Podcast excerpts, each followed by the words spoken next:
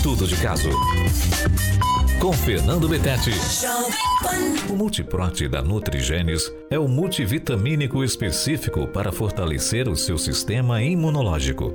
A fórmula do Multiprote contém extrato de própolis, vitamina C, vitamina D3, vitamina E, selênio e o poderoso zinco.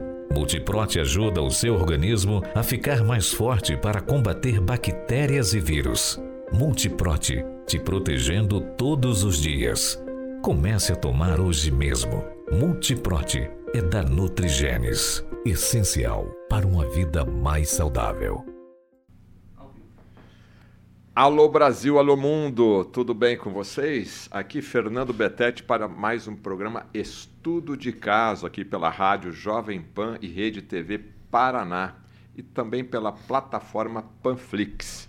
Você pode ver e rever esse programa quando e onde você estiver aí, através das plataformas das nossas redes sociais aqui. Seja muito bem-vindo e o nosso tema de hoje é que eu sempre falo, né? É, qual família ou qual familiar aí que não tem um membro, né, no sentido do pai, da mãe, do, do avô, da avó, ou que seja sobrinho, que tem lá uma dor na coluna, né? Às vezes o pessoal tô com dor nas costas, né? E aí vai procurando o diagnóstico, essa questão toda, e aí às vezes o médico, né, quando parte desse público vai para um ortopedista, vai fazer a sua consulta e verifica, olha, você tem aqui uma hérnia discal, né? Hérnia discal. Logicamente, nós temos um público seleto aqui que tem conhecimento para entender a, a constituição de uma coluna vertebral e também temos um público que não tem tanto conhecimento. Então, nós vamos conduzir aqui a nossa entrevista de uma forma bem didática para você que se incomoda com dores nas costas e mais precisamente na coluna, o programa de hoje interessa para você, tá? Então você também pode fazer a sua pergunta aí, tem o chat aí para que você possa fazer a sua pergunta e também as informações aqui do nosso convidado, né, o nosso fisioterapeuta, Dr. Jorge Grabowski. E o tema de hoje é a fisioterapia como tratamento, né, ou uma das alternativas de tratamento da hérnia discal. Então, eu sei que a gente não vai conseguir atender todas as necessidades e perguntas que vocês estão já começando a fazer. Mas eu vou deixar aqui embaixo no Saiba Mais o telefone, o contato aí do Dr. Jorge, para que na, oportunamente ele vai respondendo aqui os comentários e você pode conhecer um pouquinho mais aí do trabalho do Dr. Jorge Grabowski. Doutor Jorge, muito obrigado por ter aceito o nosso convite mais uma vez aqui. É comum essa queixa, as pessoas te procurarem, o que, que é mais? A pessoa já vai com dor nas costas ou ela já vai falando lá, estou com uma dor na coluna? Como que chega lá o paciente para ti? Olá, Fernando, e olá a todos. É uma alegria muito grande poder participar novamente desse programa teu, tão bem assistido e tão bem comentado, né? Isso é muito importante. Obrigado. O paciente já chega geralmente direcionado, uma vez que nosso trabalho uh, na nossa clínica ele já, já vem de uma plataforma de tratamento onde o paciente já foi consultado pelo médico que é responsável pela coluna. É, dificilmente o paciente vai procurar sem ter esse anteparo, né? Claro que daí alguma coisa a fisioterapia, fisioterapia pode resolver diretamente e muitas vezes encaminhado para um profissional é, que seja capacitado para conduzir essa forma de tratamento também. Alguns deles precisam de medicamentos e nós, fisioterapeutas, não participamos dessa forma de terapia, então o tratamento deve ser o maior, assim, de maior gama possível. Mas nessa tua pergunta ele já chega e geralmente já sabe que tem uma hernia discal. É claro que a gente deixa sempre claro que nem toda dor na coluna significa uma hernia discal mas a hernia discal dói. Né? Então, quando o paciente descobre que tem, quer seja a hernia discal localizada, onde a dor é apenas a coluna lombar ou cervical, que pode ter uma, também uma incidência muito grande, como também aquela dor pior que ela irradia. Né? Então, é aquela hérnia que, quando o disco intervertebral, que dá um suporte entre cada vértebra, funciona como se fosse um amortecedor, é, mantendo com o objetivo de manter também a distância entre cada vértebra, para evitar que elas se choquem e tenham um desgaste, que tenha artrose, aonde vão originar os chamados osteófitos, que são conhecidos mais popularmente como bico de papagaio. Então o disco está lá para isso. Quando ele se desgasta e é impossível, nós estamos ainda naquela evolução da postura em pé, é impossível quem não tenha um disco desgastado, né? Várias é, trabalhos científicos, vários artigos mostram grande incidência com o passar da idade da pessoa. Que aquele que se cuida, que tem uma boa atividade física, que tem uma boa musculatura, vai dividir um pouco a responsabilidade desse tempo com os músculos. Aquele que não, naturalmente vai sobrar para o disco intervertebral. E uma vez que ele se desloca, já que a hérnia, cientificamente, é o deslocamento de alguma estrutura do corpo, e ele vai comprimir alguma raiz nervosa vizinha e aí essa dor, essa raiz formatura de um nervo muito ah, ah, abrangente de, de, todo, se for na, na, lombar a perna, o mais conhecido é o ciático, né? Mas nem toda dor lombar é dor ciática, claro. E a dor vai se irradiar pela perna até o pé, então é, realmente o paciente já chega muitas vezes já ciente com exames, com ressonância magnética, mostrando aquele aquela disfunção dele. Eu vou tocar aqui um assunto que eu tenho certeza que é bem polêmico, até porque faz parte da cultura nossa, da cultura do brasileiro. Nós temos qualquer dorzinha, nós vamos lá tomar um remedinho, um analgésico ou um anti-inflamatório, porque não precisa de receita médica. Infelizmente, esse péssimo, não é nem mau hábito, esse péssimo hábito doutor Jorge, eu queria que você elucidasse essa linha do tempo, né? Então a pessoa, sei lá, está com 30 anos, começa uma dorzinha, vai tomando um analgésico. E isso vai o quê? Um, dois, três, quatro, cinco anos. Depois de tomar tanto remédio, é que ele vai procurar lá, às vezes, um médico, né? ortopedista, um neurologista, que ele pensa que pode ser alguma coisa da, da coluna, da medula. Então, esse hábito de tomar durante 5, 10, 15 anos é que contribui para que esse paciente chegue lá na, na, na, clínica do Dr. Jorge, já numa situação que ele vai ter que fazer muita fisioterapia em virtude desse hábito negativo. Eu queria que você explicasse um pouquinho de como começa essa dor e por que, que realmente nós não podemos tomar esses analgésicos e anti-inflamatórios. Oh, uma ótima pergunta. É, nós podemos dividir em uma porcentagem voltada, principalmente agora, a gente já passou o período de férias, janeiro, fevereiro, é muito comum quando as pessoas vão viajar e carregam pesos, ou caminham bastante, ou vão carregar na sua viagem várias malas, e, ou para o avião, ou, ou colocar no carro, enfim, todos esses esforços. Vai mexer o corpo de forma diferente de forma quando diferente. ele está sedentário, né, que ele levanta da cama e senta Isso, na escrivaninha. Na escrivaninha, dessa forma. Então, é, é, comum ele ter uma dor de início rápido, insidioso. A pessoa tem a dor que nunca teve antes, né? É uma dor muito aguda, muito forte. A grande maioria tem essa dor há muito tempo, né? Ela vem aumentando a cada, a cada período e eles já vão se acostumando, pensando que vão se acostumando com a dor. Então, ela tem duas formas. É, um movimento brusco que desencadeia a dor e a pessoa se sente muito limitada, ou aquela dor que já vem aos poucos incomodando. Nas duas formas, geralmente eles procuram essa forma, como você comentou, um autotratamento. E é muito, não é nada bom para nós fisioterapeutas também, porque ele vai chegar já com muita disfunção instalada. Ninguém gosta de sentir dor, naturalmente, não existe quem goste, porém a dor ela é boa, no sentido de que ela está mostrando que existe algo é, desorganizado, algo merecendo um cuidado, algo merecendo um tratamento. E quanto mais cedo procurar um profissional, melhor. E a gente vê isso, inclusive, pessoas que dizem que já cinco anos, quatro anos tomando medicação e independente do que tenha, claro que não, não melhorou o que tinha, já começa a ter concomitantemente problemas gástricos, intestinais, por conta daquele excesso de medicação. Né? E para nós é ruim, porque quanto mais cedo tratarmos, melhor. O médico também vai ficar é, com dificuldade, porque já tentou vários medicamentos ali, o paciente às vezes faz tolerância ao medicamento, ou seja, já não vai mais fazer efeito aquele tipo de medicamento, né? E dentro desse pensamento que infelizmente no nosso país ainda para os pacientes, o tratamento ele é mais paliativo, tem-se a dor e se tenta se tirar aquela dor, né? O ideal seria um tratamento preventivo.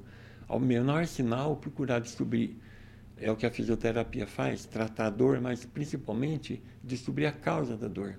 E às vezes uma dor lombar, que não seja uma hernia discal, é um músculo que está encurtado e basta alguns dias de alongamento para resolver o problema e o paciente não ter mais dor, ao invés de ficar tomando medicamento, porque ele vai parar o efeito em algum momento e a partir dali ele vai ter que tomar mais doses e cada vez mais com maior frequência, né? Bom, agora, já que o nosso tema é hérnia discal, é, tem gente ouvindo pelo rádio, tem gente ouvindo podcast, né? E tem gente vendo aí pelo YouTube. Então a gente vai tentar conduzir essa explicação de uma maneira que você consiga entender, porque todo mundo sabe o que é uma coluna vertebral, né? Então, doutor Jorge, o que é uma hérnia discal? Perfeito. Nós temos é, vértebras que dão sustentação ao nosso corpo, as vértebras mais superiores que sustentam a cabeça, pescoço, cervicais. Temos as, um conjunto de outras é, vértebras torácicas que dão abrigo aos órgãos, de elas se originam também as costelas. Né? Como elas são menos móveis, são menos comuns, porém não raros, né, de ter hernia discal. E as vértebras lombares, junto com as cervicais, as mais móveis, a que mais tem movimento no corpo.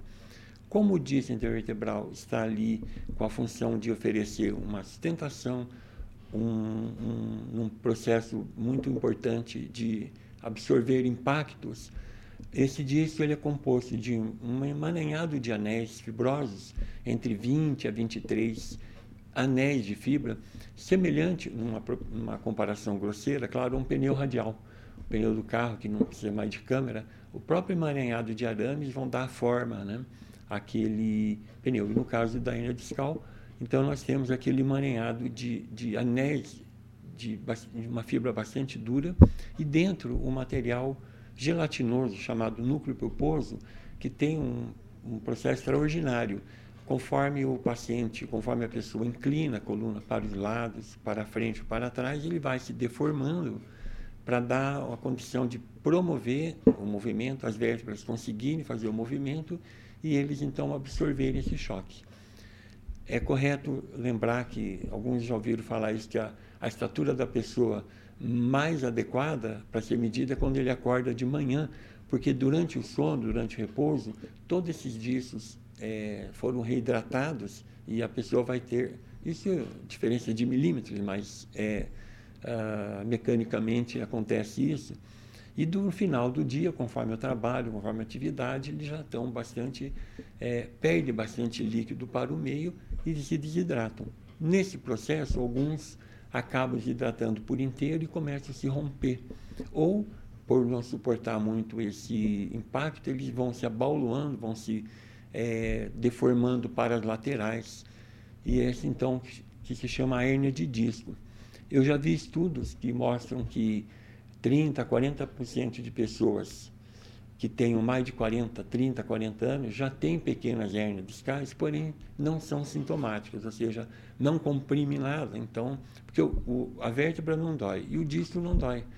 O paciente só vai ter dor, mesmo que ele esteja rompido, ele não dói. O paciente só vai ter dor a partir do momento que esse disco for incomodar um nervo vizinho ali, né? E ele pode ter, então. E esse nervo normalmente está bem próximo. Está bem próximo. Entre, é, a, entre a, a, parte posterior das vértebras passa o canal medular, que tem lá do cérebro, né, protegendo. A mesma dura mater, a mesma é, meninges que protege o cérebro, aquelas que todos os pais se preocupam quando as crianças têm febre. O primeiro teste pediatra faz é sobre uma meningite, para investigar uma meningite elas vão descendo e vão formando como se fosse um saco de proteção até a lombar 1 e a partir dali a caldequina e dele partem entre cada vértebra para laterais um par de raiz nervosa.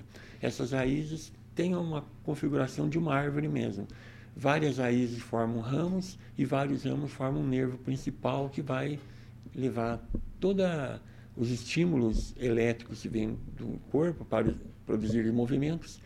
É uma rua de duas vias e traz de volta a sensibilidade. Então, ah, então aí é onde a pessoa tem que imaginar a estrutura que no nosso corpo que traz a condução da dor é a mais sensível possível, né? Imagina ela sendo comprimida por um disco. Então, é bem, bem é interessante. É então, forte, a né? estrutura que transmite o sinal na dor, ela tem que ser extremamente sensível, porque se o dedinho do seu pé lá, né, dá uma cutucadinha num, numa quina de uma mesa, né, ou num espinho, ou numa pedrinha que seja, está imaginando? Então ela tem que estar tá super sensível, às vezes uma queimadura também, né, que vai transmitir através aí do sistema nervoso. Então imaginemos quando essa essa hérnia, né, ela começa a sair dessa região da coluna e começa a dar o toque ali no nervo, né? Aí o negócio deve ser uma dor realmente forte aí no caso. Mas como o, Dr. Jorge, você disse que é, existe uma pequena distância, então pode ser que a pessoa comece a desenvolver uma hérnia, né? Ela está começando hoje, não sei se vai demorar um mês um ano ou alguns anos para poder atingir ali esse nervo, né? Como então descobrir, como me preparar, como prevenir se eu tenho ou se eu vou ter a hérnia de disco? Sempre uma boa consulta, é, onde ah, vai ser averiguado por testes específicos, é, onde nós descobrimos se o paciente tem alguma compressão nervosa, são testes clínicos, né, que o ortopedista, o neurologista e o fisioterapeuta também fazem. Se for necessário, solicitamos imagem. Hoje a ressonância magnética é muito bem, é, bem assim indicada, dá um resultado bastante importante. Como se encontra, inclusive, o estado do disco. Nós dividimos essa, essa complicação discal em quatro partes, né? em quatro, vamos dizer assim, quatro categorias.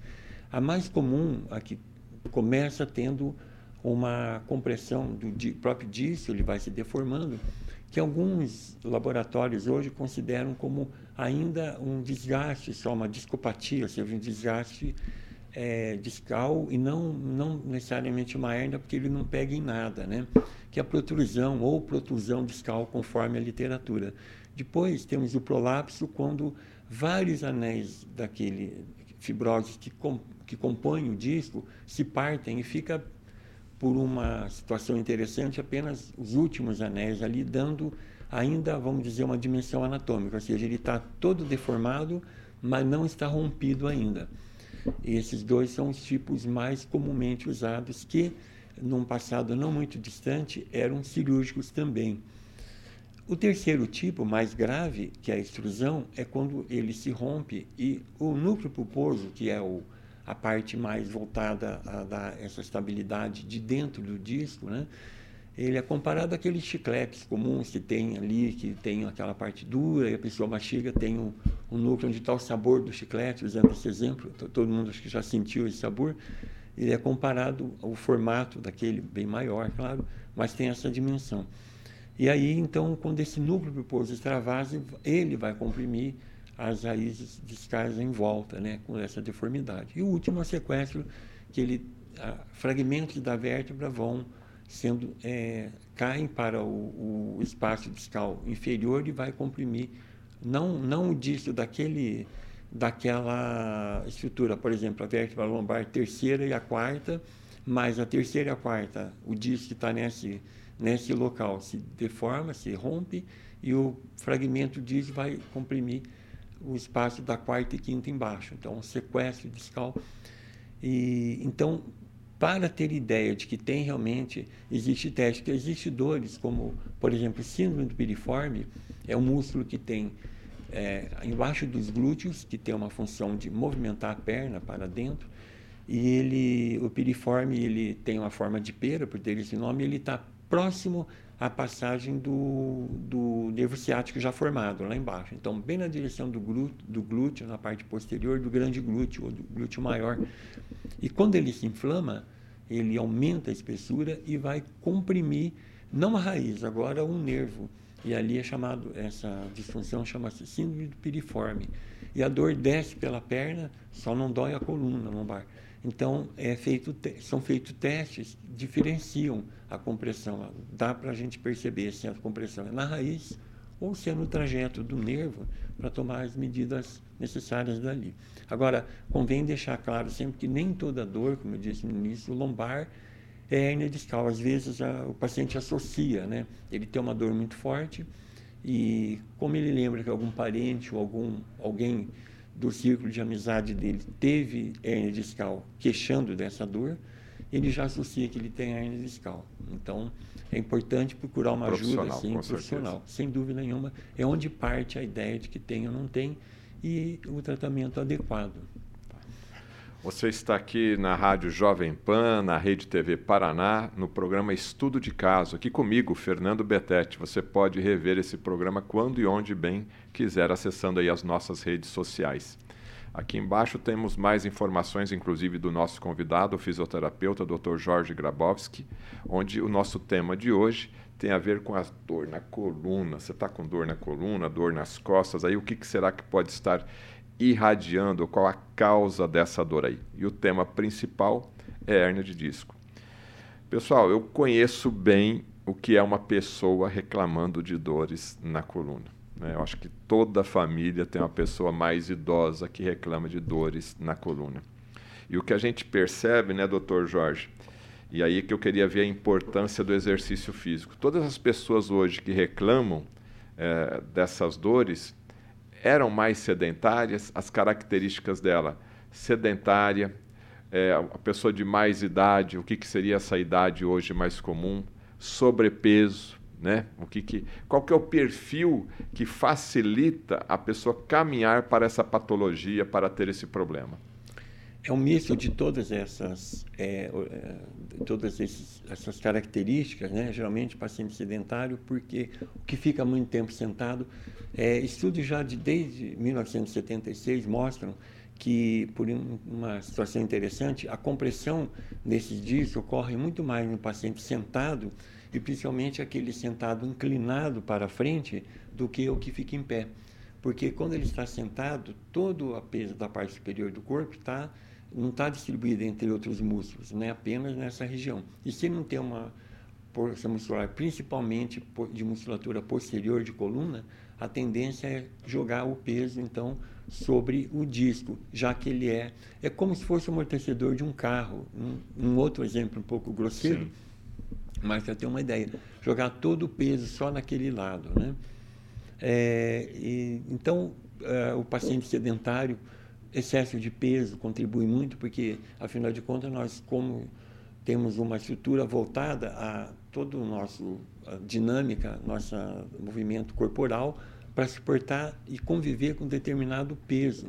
Então, nós estamos estruturados para aquele peso. Se a gente tem um aumento de peso, um aumento de carga sobre aquela estrutura, naturalmente o desgaste vai ser maior, não só na, no disco, como também na questão de outras partes do corpo, como o joelho, o tornozelo, o quadril e por aí afora.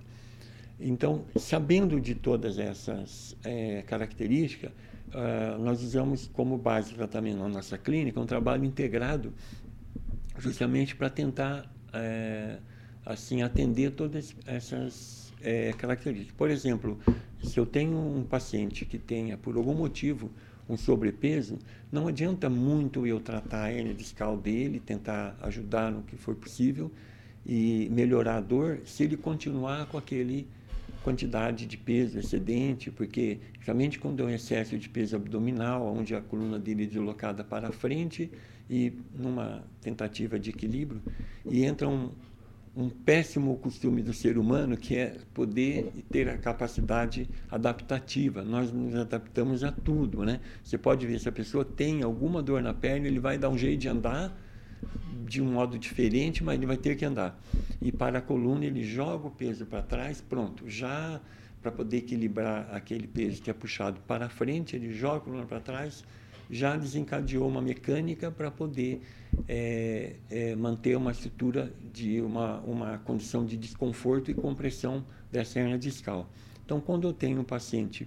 Aí essa coluna ela vai estar tá com com uma tensão maior ali, né, dentro daquela área circular, mais para cá, mais para lá e vai aí começar a Um grupo de músculo fica mais tenso do que o outro, né? A propensão é essa. Então, como como assim base de tratamento, como nossa clínica é integrada, nós temos um serviço de nutrologia, onde a gente encaminha o paciente para esse médico para que possa então ser feito todo o trabalho no sentido de amenizar esse, esse, essa questão de peso para poder conviver melhor com o disco dele. Existem situações que o paciente fica ciente de que o disco dele não tem mais retorno. Ele vai ter sempre aquele disco, ele não se regenera, porém ele consegue conviver bem tendo essa condição de, de poder, entrando ali com condicionamento físico mais adequado, a procura mais constante a fisioterapia, não esperar doer, né? então entra ali o tratamento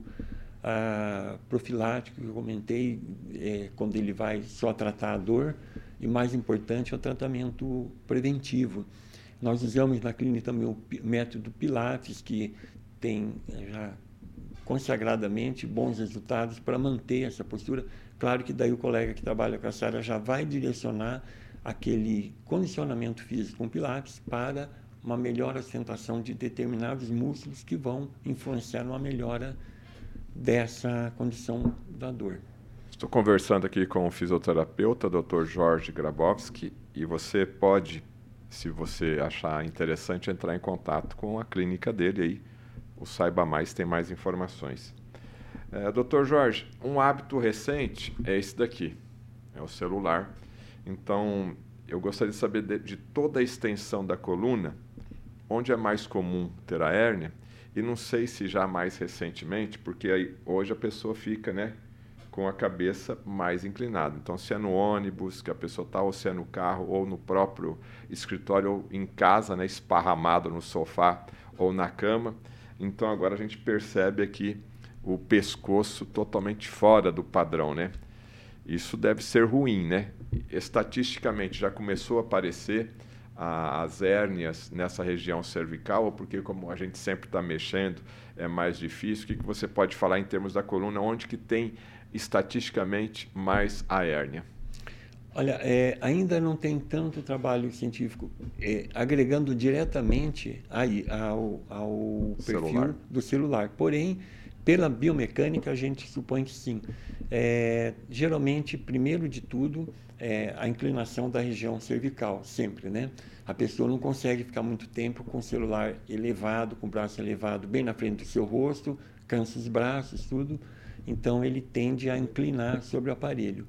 Esse é um problema. Porém, devido ao grande tempo que se dedica hoje a esse, esse pesquisas feitas no celular, redes sociais e tudo mais, é, esse tempo dedicado faz com que a pessoa sentada, ela não consiga também ficar sentada muito tempo numa posição adequada. Então ela vai usando esse termo que você falou, se esparramando na cadeira, no sofá. Então a gente às vezes passa em algum local, vê a pessoa sentada ali no ponto de ônibus, algum ela faz quase que uma letra C ali, né?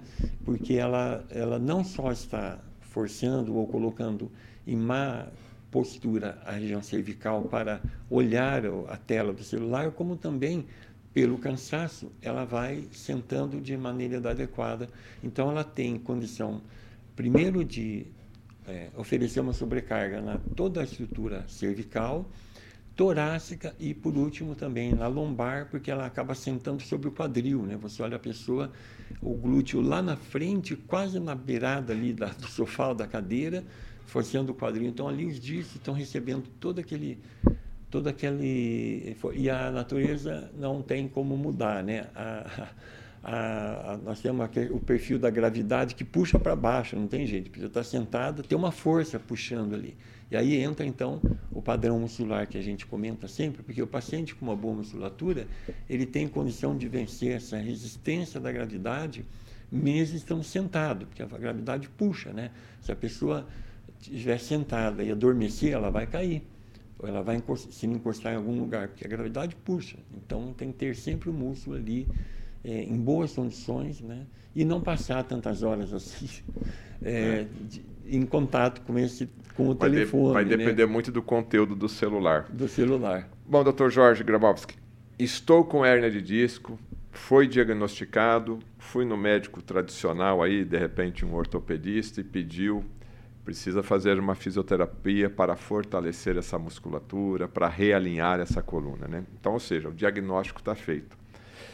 Hoje, a fisioterapia, né, no século 21, quais ferramentas ela disponibiliza? Normalmente, esse tratamento é, é, demora um mês, demora um ano, dali já vai para Pilates, melhorou isso daqui. A pessoa ela começa a entender que ela precisa realmente é, ficar cuidando do seu corpo de uma maneira mais constante.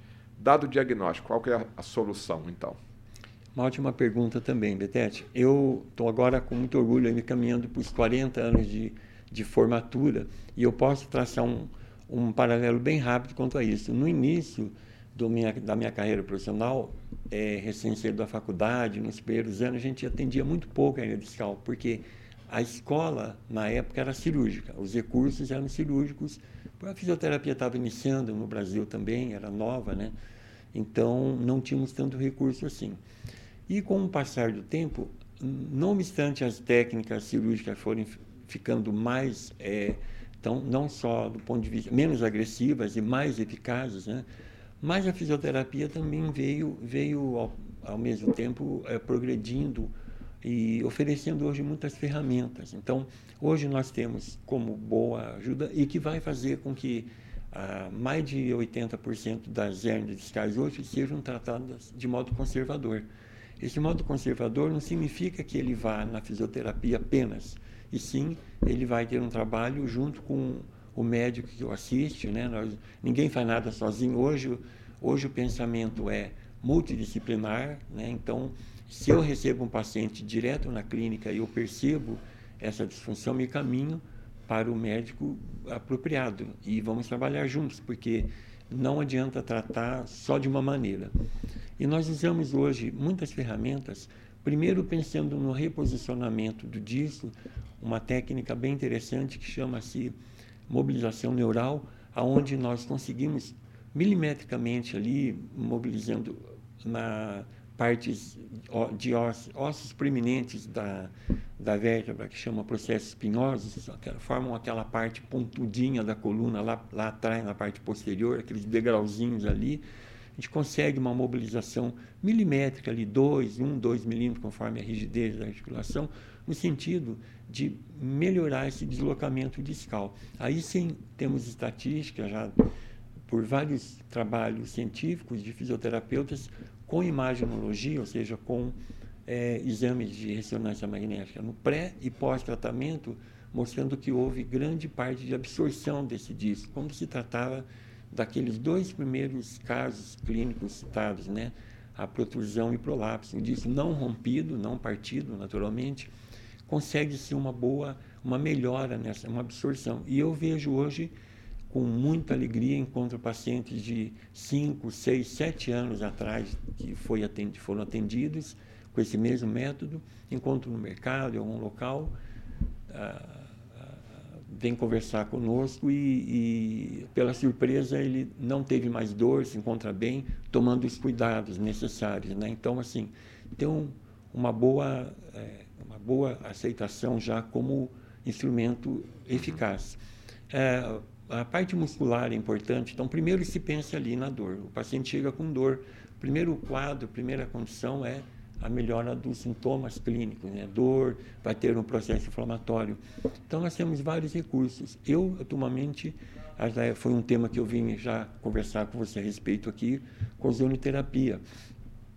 A minha a ansiedade era oferecer algo imediato para o paciente, um bom resultado imediato para parar a dor, para ele ter uma qualidade de vida melhor e principalmente para eu poder trabalhar melhor com esse paciente no, na sequência do tratamento. Né? Então, o tratamento ele é ordenado, ele é pensado de uma forma objetiva, onde você primeiro melhora os sintomas, depois você começa o trabalho. Não tem como imaginar trabalhar fortalecimento muscular de alguém que está com dor, ele não vai Sim. suportar.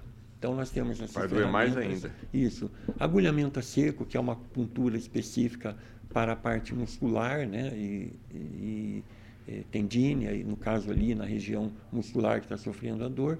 Mas ainda dos métodos que eu tenho usado ultimamente, eu tenho, na grande maioria, para hernia discal, tem sido ozonioterapia três, quatro aplicações, o paciente, às vezes cinco, se sente bem melhor. Aí entramos tranquilamente com trabalho de fortalecimento, reposicionamento. Muitas vezes ele junto, à toa ninguém tem nada no nosso corpo, né? Muitas vezes a hernia discal vem não só, não só do excesso de esforço que ele faz, mas o mau posicionamento da coluna dele.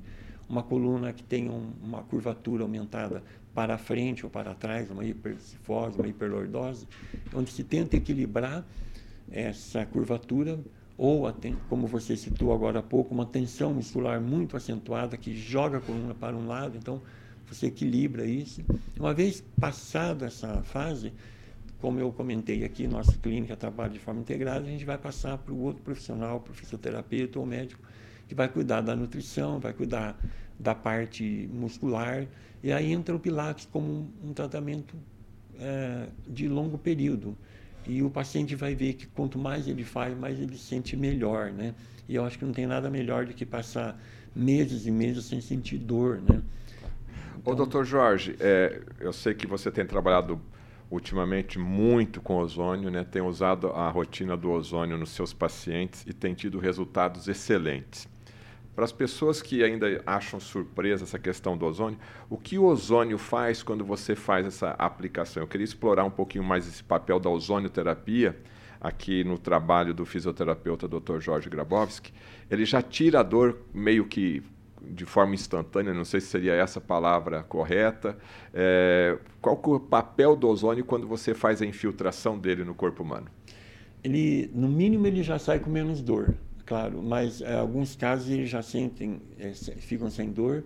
Nós usamos um intervalo de um ou dois dias de, de cada atendimento e para poder com isso ter um resultado. É, a gente sabe que quando a dor é muito crônica, por mais recursos você tenha, não adianta você entrar com todos os recursos de uma vez, porque o resultado vai ser um pouco curto, médio prazo, mais para médio prazo. Ao contrário do medicamento que deve ser tomado diariamente, claro, né? É, primeiro que o ozônio em si, ele ajuda muito por ser, ter um, um papel analgésico e anti-inflamatório muito importante.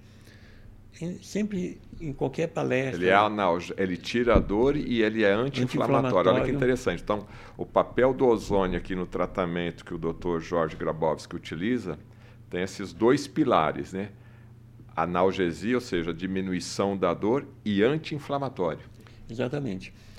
De imediato isso. Porém, ele, nós sabemos que todo, todas, nosso corpo é composto de células, não é novidade para ninguém, e é, cada célula é um, é um departamento vivo minúsculo do nosso corpo, onde ela respira, se alimenta, e quando você tem um, um, um, uma compressão neural ali, como foi citada, por exemplo, um nervo uma raiz nervosa que está recebendo uma compressão de um disco, na hernia discal, que é o nosso tema, já podemos imaginar que esse, esse, essa porção dessa raiz nervosa está sofrendo. Não era para ter esse vizinho. Esse vizinho tinha que estar tá lá no, no lado dele né, e não ali incomodando, entrando no espaço dele e fazendo essa compressão. Esse tecido já está, está sofrendo na parte nutricional, na parte, muitas vezes, se tem uma compressão próxima, se ele é muito grande, a gente está citando muito aqui o nervo, mas comprime também vasos, e muitas vezes um vaso que vai nutrir os músculos da região e os nervos também. Então, nós temos uma série de disfunções e que vai, uh, como resultado, ter um trabalho metabólico totalmente diferenciado. Né? E ao invés de ser retirado daquele local o resíduo dessa inflamação que deve ser retirado, ele fica ali. Esse resíduo inflamatório, que é chamado de exudato, também eh, vai ser nocivo, semelhante a um, um, uma quantidade muito grande de lixo ali na frente da casa da pessoa que não é retirado, vai só aumentando e traz consigo ali várias situações indesejáveis. Então, o ozônio tem esse papel também de ser antioxidante e vai ajudar muito bem a melhorar a nutrição, melhorar a respiração dessas células e carrear o gás carbônico e toda a, a, a, parte voltada a esse metabolismo que é acelerado, né? Por ser inflamatório, ele é muito acelerado. Então ele tem essa função. Por isso que ele acarreta, é, não é nada milagroso, claro, mas por isso ele acarreta um bom resultado de imediato, porque ele já torna aquele ambiente é, que está desfavorável para uma condição favorável para o metabolismo, até ter seu resultado. Né? Por isso que é, eu procuro não usar apenas ozonioterapia no tratamento, ele deve fazer algo junto, né? sempre carregado. Se ele toma medicamento, a, a, vai ajudar muito mais esse tratamento. Então, a, a função do ozônio é muito boa. Ele tem também função de bactericida, ele é fungicida, mas não, não, não se aplica nessa condição aqui. Principalmente pela condição de melhorar a dor, reduzir muito o processo inflamatório e principalmente também por melhorar todo aquele processo metabólico do local, tornando aquele meio ambiente ali intracelular bastante favorável para a sobrevivência dessa célula. Bom, agora vou colocar o professor aqui, Dr. Jorge. Ele é professor também lá nos cursos da Uningá. Então ele tem bastante experiência nessa questão aí. Mas, Dr. Jorge Grabowski, eu vou agora explorar o seu tempo de trabalho, né? 40 uhum. anos de formado. É, o que é mais chocante para ti, né? Porque vamos pegar tipo há 10 anos, não precisa nem ser há 10 anos, vamos pegar 5 anos atrás, um paciente que vinha com essa patologia, né, da hérnia discal, e naquela época você não tinha uh, o trabalho com ozonioterapia, né? E hoje você tem. Como é que você faz essa comparação? Como a hora que você vê ali já o paciente, como é que você se sente quanto profissional vendo todo esse esse acelerar da recuperação do paciente? Vamos fazer um, um, antes e depois aí. Ah, não, ele, antes de tudo, dá uma segurança profissional muito grande, né? Porque, é, naturalmente, nós, todos, todo profissional que trabalha na área de saúde, o principal objetivo dele é o bem-estar do paciente dele, a dedicação é para isso. Então, a gente tem uma segurança maior. Claro que tem casos que não precisam do ozônio, quando a gente percebe que a dor vem de algum desequilíbrio muscular que é mais fácil de resolver, nem sempre é necessário, mas esse tipo que caiu bem no que você falou no início, principalmente o crônico, o paciente que já vem com dor há muito tempo e já tentou de tudo, né? E então eu é, me sinto muito seguro em poder oferecer uma melhora para o paciente, inclusive para poder ter uma condição de trabalho melhor. Esse tipo de tratamento, por mais que seja antigo, já tem, já passou de 100 anos, né? Quando conta na Primeira Guerra Mundial que ele era usado, que terminou em 1917, mas ele teve uma popularidade, uma aceitação muito maior recentemente, e é onde crescem, né? Já temos hoje um número de casos, de, de, casos clínicos citados aí por relatos e, e, revistas científicas.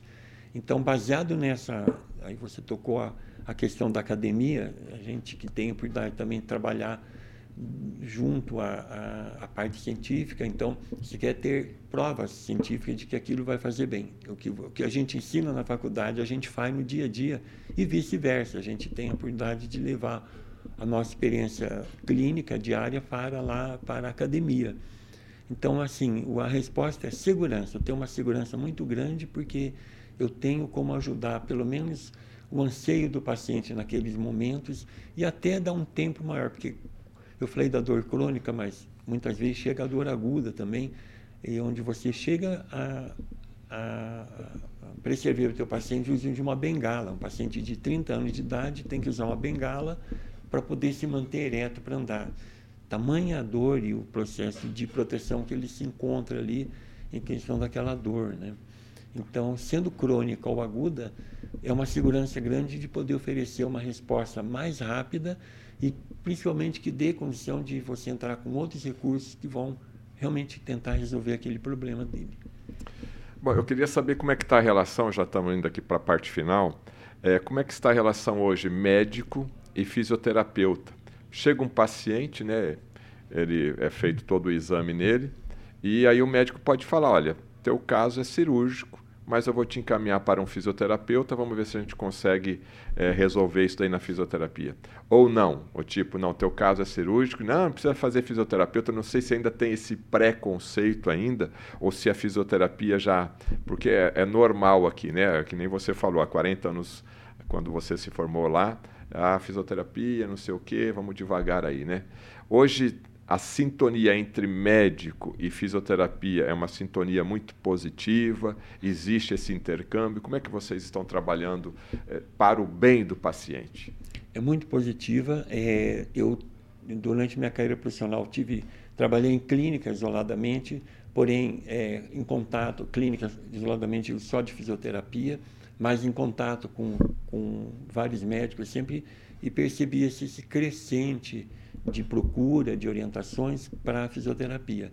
Conforme eu já mencionei, conforme também os, as técnicas foram melhorando, os resultados foram aparecendo, porque precisa se provar também à comunidade de saúde que aquilo realmente funciona. Né? Então, os resultados vêm.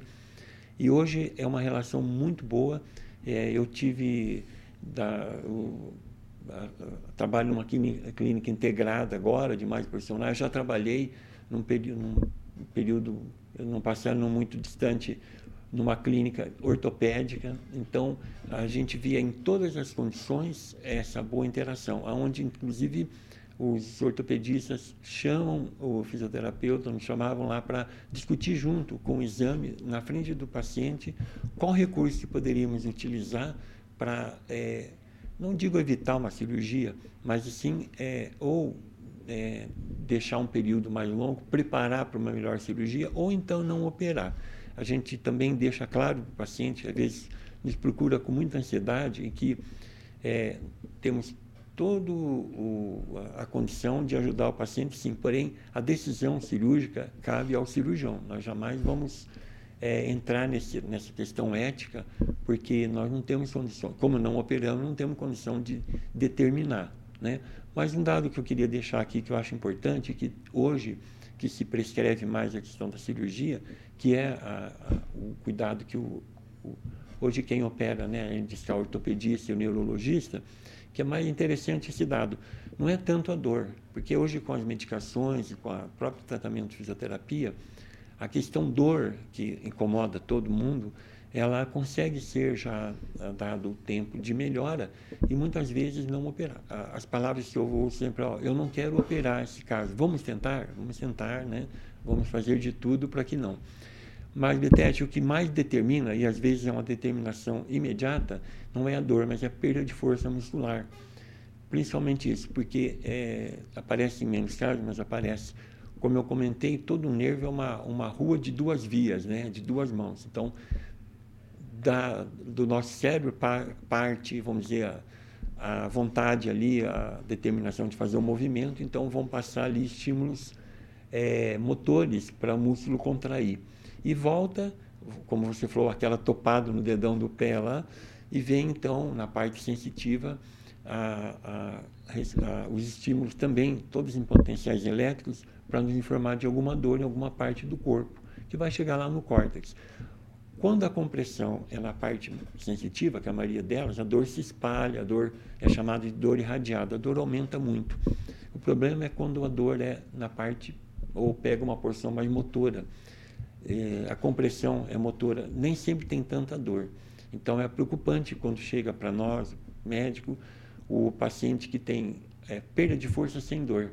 Então já sugere uma, alguma alteração nervosa, né?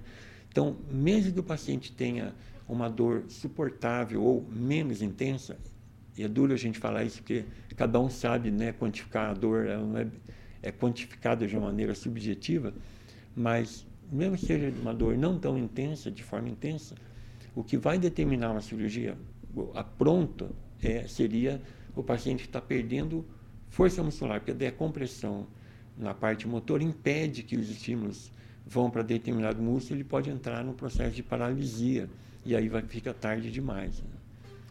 Estamos recebendo aqui várias perguntas em relação a essa hérnia discal, com aquele nervo famoso, né? Ciático. A dor do ciático aí no caso. Essa dor no ciático que incomoda, né, que irradia aí para a coxa, que irradia para a perna, a pessoa levanta de um jeito já diferente, tem que sentar de um jeito diferente, tem que deitar de um jeito diferente, mobiliza, né, fica até praticamente eh, imóvel ali até melhorar. É, também é causado pela hérnia discal, única e exclusivamente? Não, né? Não, é, grande parte sim, mas pode ser, uh, do ciático, ela pode ter, uh, dentro das síndromes compressivas, o paciente pode ter, a hernia mais conhecida. Existe um fenômeno que chama espondilolistese, quando por enfraquecimento também muscular, né, por sobrecarga, sempre, sempre ela, a sobrecarga de peso sobre a estrutura, faz com que, em vez do disco se deslocar, os ligamentos que mantêm, afinal de contas, são ossos são várias articulações nas vértebras, uma sobre a outra, então tem que ter os barbantinhos ali, o amarrio, segurando que são os ligamentos, né? assim como nós temos no joelho, né, no tornozelo e todas as estruturas, todas as nossas articulações, nós temos grandes ligamentos é, dando então estabilidade a essas vértebras. Então os ligamentos se tornam de alguma maneira afrouxados ou frouxos e o, o, a vértebra se desloca ela chama espondilolistese, ou seja, deslocamento da vértebra, não o disco, e pode ter também casos de ocorrem os dois fenômenos, a espondilolistese e a hernia discal. Outro, outra causa de compressão também de raiz que pode acontecer no ciático é o famoso bico de papagaio, né? são os teófitos. Às vezes, o disco estando naquela condição que eu mencionei antes, já bastante desidratados, o espaço entre cada vértebra não é mantido, ele fica próximo e nas inclinações eles começam a chocar uma, a base da vértebra de cima no teto da vértebra de baixo, nas bordas, e nessa tentativa, nessa lesão óssea, nós vamos tendo então a formação ali de osteófitos, né, de crescendo os ossinhos ali. Esse bico de papagaio também pode comprimir a região. E também, por último, questões musculares. Músculos muito, muito tensos podem comprimir qualquer raiz, qualquer trajeto nervoso e dar uma dor semelhante à hernia discal. A última pergunta. Dor no ciático, a pessoa está travada. Procura aí o fisioterapeuta, o Dr. Jorge, professor Dr. Jorge Grabowski. É, dá para tratar na hora ou esse é um processo de várias sessões? precisa de várias sessões. E aí nós vamos então primeiro avaliar o paciente no que dá, dependendo da dor dele, claro. Muitas vezes a gente termina a avaliação duas semanas depois, quando ele ameniza a dor. É, o tratamento hoje, usando ozônio e as metodologias ali para aliviar a dor, vai variar muito de acordo com o grau da, da do, da hernia discal e o, o, a questão da cronicidade, a quanto tempo ele tem. Mas entre 15 e 20 atendimentos, geralmente a gente tem 30 no máximo, tem conseguido bons resultados, mas nesse tempo a gente vai convencendo o paciente que ele deve, terminando essa parte de tratamento, continuar o tratamento com a sua parte de fortalecimento muscular e cuidados desse sentido. Então, e também é usado o ozônio para as dores do nervo ciático? Também no nervo ciático. Nós fazemos a, a, a aplicação próxima, né? não usamos, é, até um parecer, tiver tempo, a, uma forma de tratamento da hernia discal específica para o, com ozônio, que a fisioterapia não faz, é o tratamento de, da, onde é injetado, a injeção do, do disco intradiscal. Então, injeção do ozônio no próprio disco. Esse já é um processo que deve ser feito pelo anestesista, pelo neurologista que faz bloqueio quando eles trabalham com ozônio, porque nós não temos esse tipo de acesso. Nós fazemos sempre, nesse caso, injetável ou subcutâneo ou muscular, estiver próximo ali, mas também é muito usado. Eu tenho preferência em, em, em usar ozônio hoje, pelo rápido resultado que ele tem, porém sempre destacando o paciente que eu vou usar ozônio com outra técnica, qualquer outra técnica para ajudar melhor ele, né? Conversei aqui com o professor, doutor Jorge Grabowski, ele é fisioterapeuta e aí tem, nesses últimos tempos, aí se apaixonado pelo ozônio, trabalhando, trabalhando com ozonioterapia, mas lógico, né? 40 anos trabalhando com fisioterapia, imaginemos então toda, todo o arsenal para ajudar o paciente aí, no mínimo, né, a minimizar as suas dores. Mas o que a gente aprendeu aqui nessa entrevista é a necessidade de nos movimentarmos, né, atividade física. Hoje o celular à mão, o controle remoto à mão, né? Você fica largadão lá no sofá, largadão lá na cama, largadão na cadeira e isso, meu amigo, vai cobrar, vai ser cobrado de você daqui uns anos lá para frente. Será? Pergunto, como é que está tua mãe? Como é que está tua avó? Como é que está aquela tia lá, né? A tia lá do Zap lá com seus 50, 60, não precisa mais ter essa idade. No... É lógico que essas pessoas com um pouquinho mais de idade, a gente já percebe com mais frequência. Mas como essa, essa nova geração né, já está totalmente sedentária, já está só com o dedão ali no celular, é, o corpo vai cobrar. O corpo vai cobrar e de forma muito mais rápida. Né? Então, aprendemos aqui a importância da movimentação e atividade física. Doutor Jorge, muito obrigado aí mais uma vez. Eu que agradeço, é um prazer. Eu falo que eu saio daqui aprendendo um pouco também com o teu direcionamento, sempre muito bem colocado, né? Espero que tenha atendido ali a expectativa de todos que acompanharam e estarei sempre à disposição para qualquer outras dúvidas. É, a didática do professor Jorge Grabowski tem explicação, né? Professor aí de universidade, então a didática é sempre nota 10 aí no caso. Obrigado. Quer conhecer mais o trabalho dele, tem aqui no Saiba Mais e também o telefone para contato, agendamento, quiser conhecer um pouquinho mais, é o DDD 44 3224 6556. Está aqui embaixo. Programa Estudo de Caso fica por aqui hoje. Você pode ver e rever esse programa na plataforma Panflix, no YouTube aí da Rádio Jovem Pan e também pela Rede TV Paraná. Espero que você tenha gostado e a gente se encontra no próximo programa Estudo de Caso. Até mais. Tchau.